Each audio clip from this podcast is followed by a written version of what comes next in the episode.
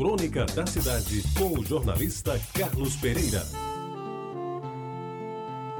Amigos ouvintes da Tabajara, depois de algum tempo que passei sem caminhar, por aconselhamento médico, e que me deixou impedido de movimentar o corpo por inteiro, voltei há alguns meses ao meu exercício diário entre 6 e 7 da manhã, agora escolhendo a praça perto de casa para fazê-lo.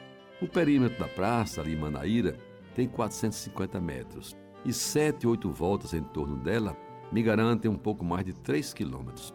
Percurso que, sendo feito em 40 minutos, dá bem para exercitar os músculos e ajudar o coração, que, como já foi dito, está mais nos pés do que no peito.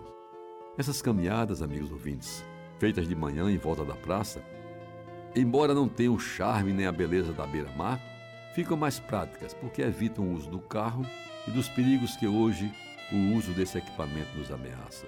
Como se sabe, sair da garagem, andar de manhã cedo, estacionar e voltar para casa de carro se constitui em fator de risco, posto que os assaltantes agem em qualquer hora, principalmente no ataque a pessoas mais indefesas, como mulheres e idosos.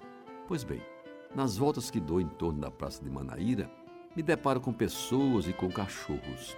Esses normalmente conduzidos por madames em alguns casos por marmanjos, sempre dispostos às paradas técnicas a que os animais de estimação os submetem. Numa dessas manhãs, amigos ouvintes, quase sem querer, me vi lado a lado com duas senhoras de certa idade. As mulheres a gente nunca deve dizer a idade, vocês sabem. Que caminhavam a passos não muito largos e o faziam de forma cadenciada, de modo a combinar o andar com a conversa que seguia descontraída. E o papo naquele dia girava em torno de coisas e fatos antigos que certamente nos dias atuais já nem existem. Falavam da violência, da dificuldade em atravessar ruas, do barulho das buzinas dos carros e, em especial, dos costumes dos jovens, que no tempo da gente era muito diferente, diziam elas. E pelo que pude ouvir, o comentário era bem em cima de um jovem casal que, encostado num poste, se amassava por inteiro principalmente bem colado nos Países Baixos, se é que vocês me entendem. No tempo da gente, diziam interlocutoras, os namoros eram bem mais diferentes. Até que se fazia o que se faz hoje em público, mas era tudo bem escondido, beijo na boca nem pensar. E então, agarrado no meio da rua ou em casa diante dos pais, era promessa de surra na certa.